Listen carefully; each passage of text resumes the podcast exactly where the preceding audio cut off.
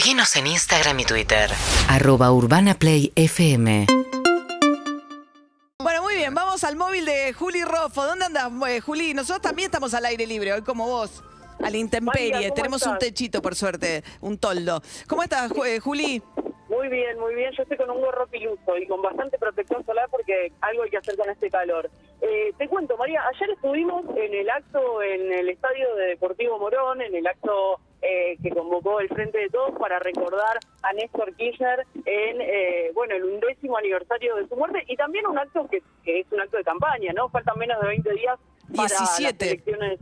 Claro, claro, exactamente, para las elecciones generales eh, legislativas después de lo que fue una dura derrota en las pasos para el oficialismo y eh, bueno, lo que se intentó en ese acto, un acto que 30.000 personas, el estadio estaba explotado. Sí, un poco de demasiado. ¿no? Explotado, Sí. po- poco aforo, porque es el mismo gobierno estableció un aforo del 50% para las canchas, pero no lo respetan sus actos. No, y reincidente con el tema de Nueva Chicago, que viene de pasar este, lo mismo hace dos semanas.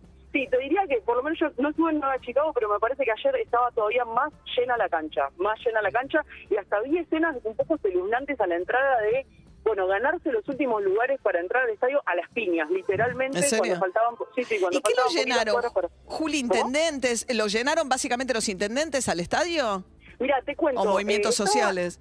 Estaba muy loteada la tribuna, muy Claro. visiblemente loteada. A la izquierda del escenario tenías Nuevo Encuentro, el intendente Lucas Guy de Morón y el ex intendente Martín Sabatella son Nuevo Encuentro, estaba lleno de militancia de Nuevo Encuentro. A la derecha estaba el movimiento Evita, estaba Emilio Pérsico sobre el escenario junto a Alberto Fernández y de frente, el espacio principal del de, eh, el acto lo ocupó La la, cámpora, cámpora. era Ah, qué interesante.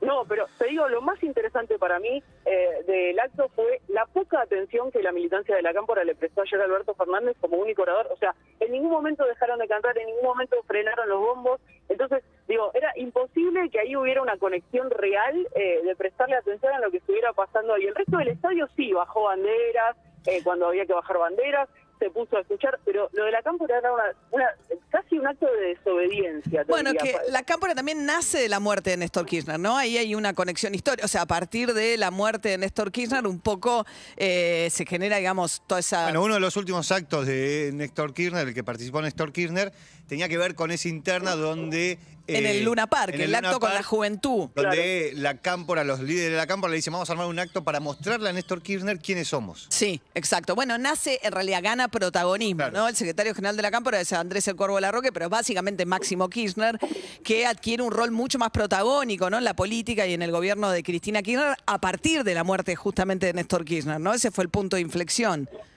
Sí, y ayer sobre el escenario, bueno, estaba por supuesto Máximo Kirchner, no así Cristina Fernández de Kirchner, que eh, no, no participa habitualmente de los actos que tienen que ver con conmemorar a Néstor en, en el aniversario de su muerte, pero estaba Máximo Kirchner, estaba Guado de Pedro, eh, y, y ya te digo, si bien por supuesto nadie, ninguno de ellos eh, habló solamente de Alberto Fernández, eh, bueno, eh, muy, muy patente esa imagen de nosotros estamos como, se parecía un poco a esa semana de crisis palaciega, pero en vivo, en el estadio, ¿viste? Claro. Esa semana post elecciones se veía ahí, se palpaba en el estadio esa, esa posible crisis interna latente, fue muy, Sí. muy impactante. No, y además eh, lo que se disputan también es la herencia de un gobierno muy virtuoso, como fue el gobierno de. Néstor Kirchner, que parte, digamos, tuvo un punto de partida que fue el que, digamos, el que paga el costo en su momento era Dualdo con Remes Lenikov, que hace poco escribió un artículo muy interesante, eh, y eh, a partir de ahí, digamos, Néstor Kirchner entrega un gobierno con superávit fiscal y superávit comercial. Eh, no hay mucha discusión acerca de el éxito económico del gobierno de Néstor Kirchner.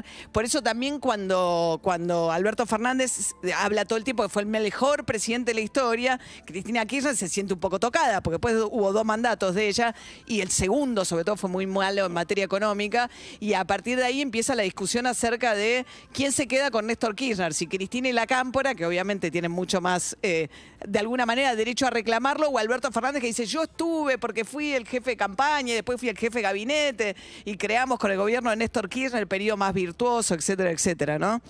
Bueno, ayer en el video que pasaron de Néstor Kirchner, muy cortito, que fue incluso el que Cristina Fernández compartió en sus redes, fue una división salomónica, porque lo mostraron con la juventud, lo mostraron con Cristina y también con Alberto en esa, primero como jefe de campaña cuando llegó a la presidencia y después como su jefe de gabinete. Así Claro. que ahí hubo como una división de bienes amistosa. digamos. 2003. Muy bien, Juli Rosso con la crónica de lo que fue ayer el acto en Morón. Gracias, Juli.